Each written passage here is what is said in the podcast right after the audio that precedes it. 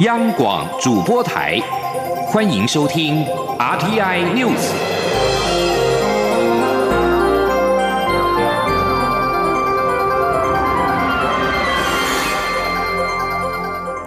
听众朋友您好，欢迎收听这节央广主播台提供给您的 RT News，我是张顺祥。首先把新闻焦点关注到国军参谋总长沈一鸣等人上午搭乘黑鹰直升机前往宜兰的东澳岭执行春节慰问行程时，因为不明原因迫降在新北市的乌来山区。空军司令部表示，目前搜救直升机已经在空中待命，陆军南洋地区的指挥部也派出了地面搜救部队。由于地面部队还没有抵达现场，搜救进度尚未得知。部分人员已经脱困，但是有部分人员还困在机身的残骸当中。现场最新的情况，连线的是央广记者郑玲。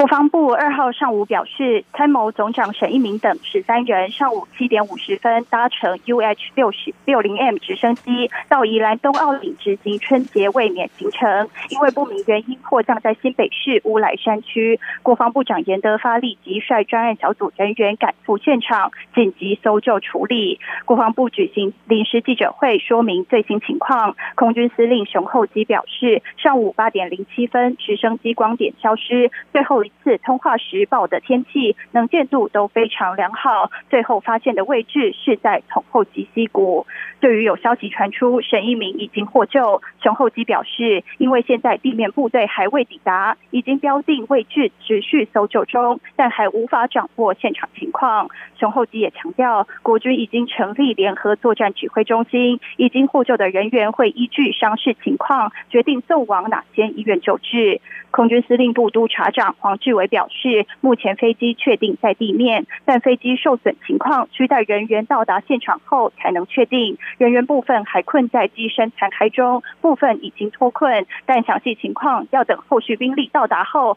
才能确认。以上是记者郑玲来自最新的报道。参谋总长沈一鸣搭乘的黑鹰直升机上午迫降在宜兰山区，目前还在搜寻失联的人员。参谋总统在第一时间就接获国防部长严德发的通知，并在府内听取相关简报。对于机上人员是否平安，总统高度关心，并且指示全力的搜救。由于发生此事。蔡总统竞选办公室上午已经临时取消两场的记者会，蔡总统也将取消下午的行程，并视搜救的情况，预计在下午到宜兰的指挥中心了解搜救的情形。黑鹰直升机今天上午迫降在新北市乌来，机上一共有十三人。国军搜救中心接获通报，立即派遣空勤总队以及消防署的特搜队支援国防部前往现场，开辟了临时起降场，总计是出动了四架次的搜救机，而地面搜救人员一共是一百一十一人，持续的搜救当中。继续关注的是二零二零总统大选以及立法委员的选举。全国的民进党立委候选人今天上午同步站在各县市的街口，向民众拜票。蔡英文总统特地到台北市的小巨蛋前广场，为台北的立委候选人打气。在选战的倒数时刻，蔡总统希望能够避免出现分裂投票，让民进党在国会取得过半席次。记者欧阳梦平报道。二号是二零二零年的第一个上班日，全国的民进党立委候选人在上午同步站上街口，向民众拜票。蔡英文总统及副总统候选人赖清德则分别到台北市小巨蛋前广场以及连接新北市板桥及台北市的华江桥头为候选人打气。蔡总统在受访时被问到，原本要陪同立委候选人站街头，为何临时改为打气加油？随护也都穿上了防弹背心，是否有接获情资？出于维安考量，总统表示他不清楚有没有特别的情资，但靳总在规划活动时都有许多方案，会随时评估最后采取的方式。除了要将对大众一般生活的影响降到最低，同时也要配合安全考量。他还提到自己在在二零一零年竞选新北市长时，也一天到晚站在街头，所以对他来说，这不是件新鲜事。选战进入最后关头，蔡总统也再次催票，避免分裂投票，伤及选情。他说：“我们呃是希望，就是说，总统的呃投票跟呃立委的投票都可以一致哈，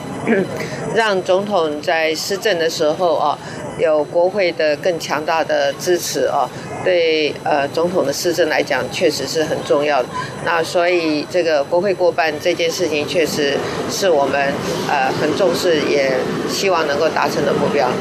对于国民党总统候选人韩国瑜二号凌晨在脸书贴出一张他与妻子李佳芬共盖一条毯子的照片，并标注“你们越黑，我们越好”，要破除夫妻失和的传言。蔡总统则笑说他没有评论。中央广播电台记者欧阳梦平在台北采访报道。除了台大教授苏宏达遭到约谈案，近来也陆续传出一些民众因为转传、转贴影片、照片或者是讯息而被警方约谈，遭到蓝营痛批是绿色恐怖。国民党总统候选人韩国瑜阵营今天上午成立了律师辅助团，将提供民众咨询的服务，必要的时候也将陪同侦讯或者是出庭。记者刘品希的采访报道。近来发生台大教授苏宏达因为在脸书上批评故宫政策，遭调查局依违反受违法约谈，并陆续传出多位民众因为在网络上转传讯息、转贴照片而被警方约谈。国民党总统候选人韩国瑜阵营痛批这根本是绿色恐怖。韩国瑜阵营号召义务律师为民众辩护。二号上午，在国民党中央举行律师辅助团成军记者会，有七位律师亲自到场声援，另外有多位因为赶不及而没有到场。领军的韩办律师叶庆元表示，民进党政府此举造成寒蝉效应，所以他们一定要站出来。除了提供民众咨询服务外，必要时也会陪同征询出庭。叶庆元说。我想针对这样的情况呢，我们一定要站出来。所以这就是今天为什么有这么多律师同道。虽然时间这么急迫，还是来了这么多位哈。那其实还有更多的人都会站出来帮忙。那未来我们除了提供咨询的协助服务以外呢，我们也希望说能够去必要的话，我们会协助陪同征讯，好，然后或者是出庭。好，我们希望说一起来对抗这个不公不义的做法。韩正营发言人叶元之表示，接下来民进党一定会傲步出笼。因此，他们成真反奥部一百零八招，征求民众将可能出现的奥部招数以及防范方法贴在韩国瑜的官方粉丝团。总发言人王浅秋进一步表示，他们将选出最厉害的防奥部方法前五名，韩国瑜将在九号凯道造势晚会上亲自颁赠神秘小礼物。此外，选战倒数九天，但韩国瑜一号上午参加完三场升旗典礼后，一号下午与二号都没有公开行程，却接连在脸书发文。媒体询问是否接下来会主打空战，放弃陆战。王浅秋说，并没有放弃陆战，但也会持续空战。韩国瑜没有公开行程，是忙于私下会晤以及准备接下来几个活动的谈话发表。至于韩国瑜四号将南下台南出席立委候选人洪秀柱的造势活动，传出神秘嘉宾是红海集团创办人郭台铭，外界也关注立委王金平是否会到场。对此，王浅秋说：“这是他们一直以来的期待，他们尊重各方，希望大家一起展现高度与格局，做出最有智慧的决定。”央广记者刘聘熙在台北的采访报道。反渗透法三读通过，国民党强力抨击是恢复戒严、绿色恐怖。民进党今天举行记者会辟谣，强调触犯反渗透法需要满足一条件跟五个具体的违法作为，法律的构成要件严谨。台湾一般民众跟中国交流不受影响。反渗透法是保护台湾的金钟罩。呼吁国民党不要再无限上纲打乌贼战术。记者刘玉秋的报道。立法院日前三读通过反渗透法，但国民党不断抨击这是绿色恐怖、人人自危。前总统马英九也批评此法内混草率，可能让台湾恢复戒严。对此，民进党中国事务部主任林从胜与民进党立委候选人蔡穆林、张明佑二号举行记者会辟谣，让外界理解反渗透法，并呼吁国民党应停止造谣生事。林从胜指出，必须有一个条件及五个违法行为，才会涉及违法。反反渗透法，也就是明知有境外势力渗透，有主观犯意，还接受境外敌对势力指示、委托、资助，违法从事捐赠政治现金、助选、游说、破坏集会游行及社会秩序、传播假讯息、干扰选举等五种行为，才会被处罚。法律构成要件严谨，若没有违法，根本不用怕反渗透法。他不解国民党铺天盖地对反渗透法泼粪、打孤贼战术，就。究竟是要讨好中国，还是在害怕？反渗透法其实就是一部保障台湾国家安全的金钟罩。这部法律其实是让台湾国家国家是更安全的。国民党口口声声说要捍卫中华民国，但是每一次处理到国家安全的议题时，每一次都退缩，每一次都背格，每一次都阻挡，没有一次例外。那到底？你们到底是要捍卫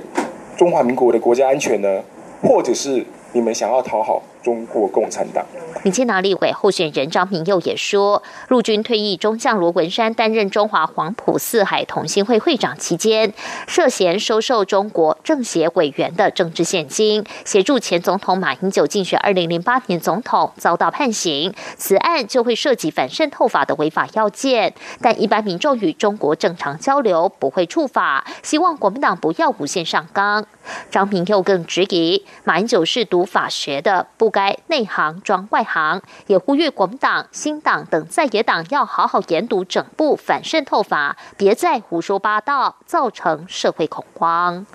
中央广电台记者刘秋采访报道。立法院三读通过反渗透法，外交部发言人欧江安今天回应媒体询问时表示，通电给驻外管处对外说明这项法案，其中也包括了驻美代表处。欧江安表示，反渗透法是一个保障台湾自由民主制度不受外部势力侵犯的重要法案。法案的通过也是台湾民主的胜利。记者王兆坤报道。外交部发言人欧江安表示，反渗透法三读通过后，会通电各驻外管处，对外说明法案通过相关情形及其立法精神。而此通电当然包括驻美代表处。欧江安指出。美方之前关切台湾被渗透的情况，双方也针对防治假讯息等议题，有着许多沟通与合作。他说：“美方是很关切我们被渗透的一个情形，所以当然这个反渗透法通过的话，也是我们台湾的一个民主的一个胜利啊。那这也是朝野合作的一个成果。所以这方面呢，我们外交部会这个通电给驻外管处，包括驻美国代表处啊，来跟美方进行一个说明。此外，关于中国大陆武汉市出现肺炎病例一事，欧江安在外交部例行新闻说明会主动表示，陆委会与疾病管制署都已发布讯息，呼吁近期如曾前往武汉地区的民众，返国十天内若有发烧或急性呼吸道症状，应主动通报一九二二防疫专线，并戴口罩，紧速就医。中央广播电台记者王兆坤台北采访报道。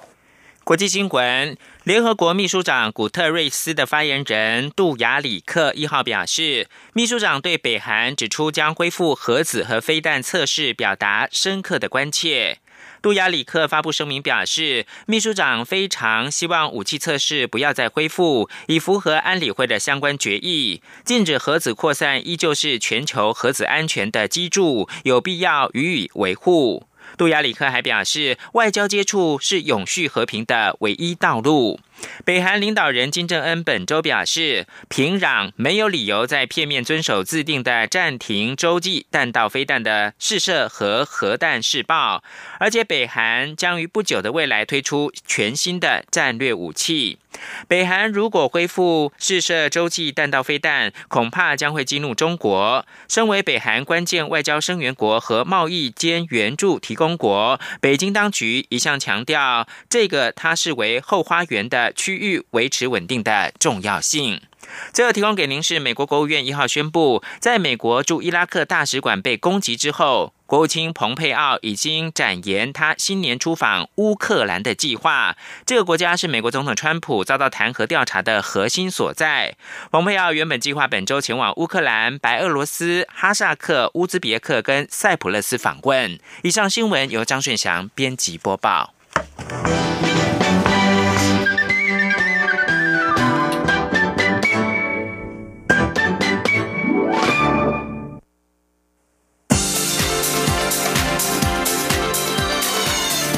是中央广播电台，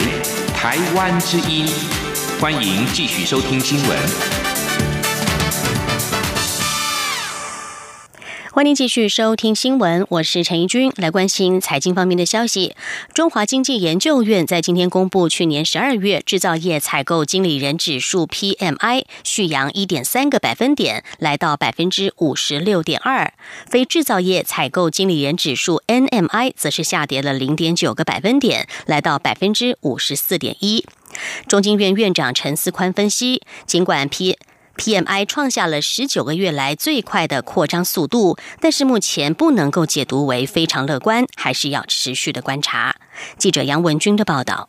中华经济研究院二号公布去年十二月制造业采购经理人指数 PMI 连续三个月扩张，指数续扬一点三个百分点，来到百分之五十六点二，为二零一八年六月以来最快扩张速度。非制造业采购经理人指数 NMI 则下跌零点九个百分点，来到百分之五十四点一，但指数已连续十个月呈现扩张。中经院院长陈思宽分析，这次电访可看出，五 G、半导体、工业电子、商办、厂房等厂商对未来较为乐观。整体来说，厂商都认为去年第四季比第三季好。尽管 PMI 来到十九个月来最快扩张速度，但目前不能解读为非常乐观或景气大好，还是要持续观察。他说：“哦，业者他都表示说，他们对于二零二零年的哈这个预期呢。”我就没有像之前那样不好，好。不过呢，他们也还是表示说，呃，还是要持续去观察哦，这个呃农历春节以后，哈，就是三月的这个呃订单的状况哦，还有就是是不是还有这个持续扩扩长的这样的一个需求。观察制造业六大产业中，以食品及纺织产业表现最好，主要是东京奥运带来的拉货需求，但电力及机械设备产业仍持续紧缩。也是六大产业中唯一紧缩项目，非制造业则以住宿餐饮及金融保险业下滑最多，住宿餐饮产业甚至跌破百分之五十的荣枯线。中央广播电台记者杨文君台北采访报道。再过两个多星期就是农历春节了。为了疏解民众春节返乡订票之苦，交通部台湾铁路管理局首度推出了春节订票效能版网页。在开放春节订票的尖峰时间，暂时关闭官网订票之外的其他功能，以提升订票系统的效率。结果今天凌晨零点正式上路之后，最大量出现在前十分钟，就完成了十一万笔、二十二万多张的订票记录，而且完全不塞机，效果十分好。记者吴丽君的报道。台铁二号零时起开放今年春节假期东部干线对号列车的订票服务，民众可透过电话、语音、网络及超商订购一月十六号到三十号，包含宜兰线、北回线、花东线、南回线及跨线在内的车票。结果截至二号上午九点，总计完成二十二万五千八百零八笔，以及四十三万九千五百八十八张订票。值值得一提的是，台铁为了提升尖峰时刻的网络订票效能，首度于开放东西部干线春节订票的尖峰时刻，也就是一月二号及三号的零时到一点，将订票网站切换成春节订票效能版网页，暂时先拿掉其他春节订票以外不必要的功能，加速网站订票的效能。结果，这套系统在二号零时正式开。开放东部干线订票后启用，最大量出现在前十分钟，就已完成十一万笔二十二万余张的订票记录，而且完全不塞机。台铁运务处营业科科长许明杰说：“双人版的部分，就我们当初设定的目标是，同时可以在线的连线数是六十万，让民众很快的可以进到我们的票务系统去订票，那它也达到我们预期设定的目标，并没有宕机，而且运作十分顺畅，没有塞车的情形发生。目前台北往花东二十二号十二点以后到二十三号十八点以前的长途自强号座位已售完，中短途自强号及莒光号还有余票。春节最后收假两天，花东往台北二十八号八点以后到二十九号二十点以前，长途自强号座位也已售罄，其余时段及中短途还有余票。此外，西部干线春节车票预计三号零时起开放预订，华东实名制车票则于四号零时开订。台铁也提醒完成订票的旅客，务必从订票当天起两天内到台铁各电脑售票车站、邮局及四大便利超商取票，或利用网络信用卡付款购票系统付款购票。逾期未取的车票将于一月四号上午九点重新释出。中央广播电台记者吴丽君在台北采访报道。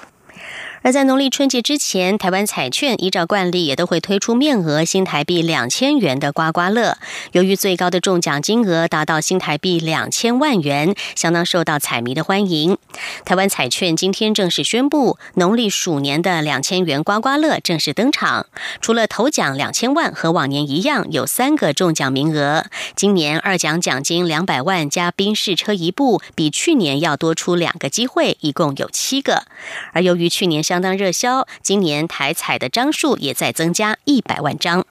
记者郑祥云、陈林信宏的报道。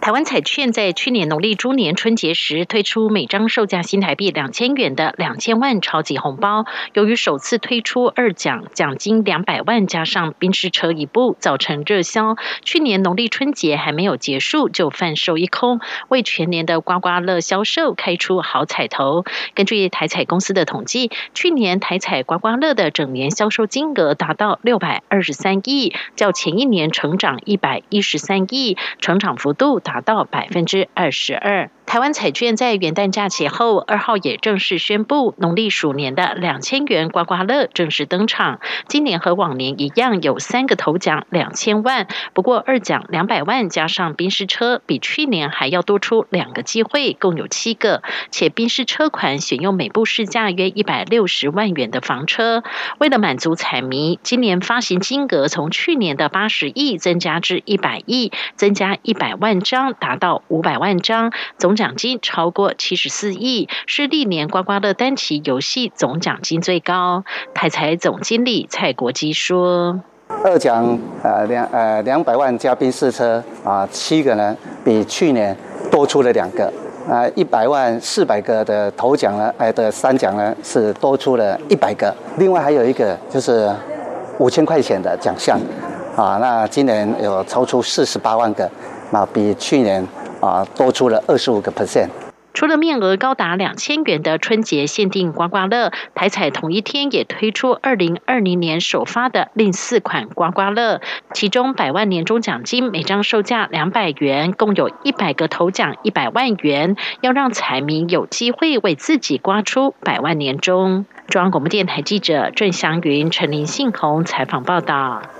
再来看到的是台湾医院的医疗员外成果。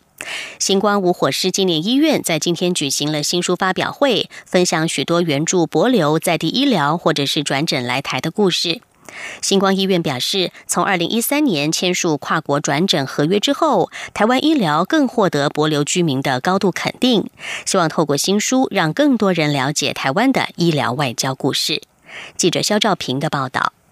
台湾透过医疗实力援助国际的故事不胜枚举。适逢与西太平洋友邦国家博流建交满二十年，长期在博流提供医疗服务的星光无火师纪念医院二号再度会诊，新增过去的医疗案例，为跨海的守护者星光医院扎根博流医疗的故事这本书举行发表会。为了支援博流的医疗能量，星光医院在二零一三年启动跨国转诊合约。过去在第一线服务转诊的博流医院门诊副护理长卡多伊，因为罹患乙状结肠气室炎破裂合并脓疡，情况严重，最后自己也来到台湾接受达文西手术。治疗术后不仅复原良好，也再次肯定台湾的医疗之爱。主治医师方耀林说：“双方合作就好比是医学中心跟社区医院的关联性，不仅可以有效运用医疗资源，也可以实际帮助患者。”他说：“但是如果医疗现在医疗专机还蛮方便的，而且距离不是很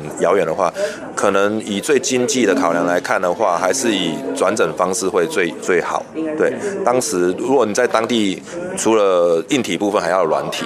那你硬体软体同时投入下去是非常耗费非常多的，那就等于在那边在等病人。那这边的话，就是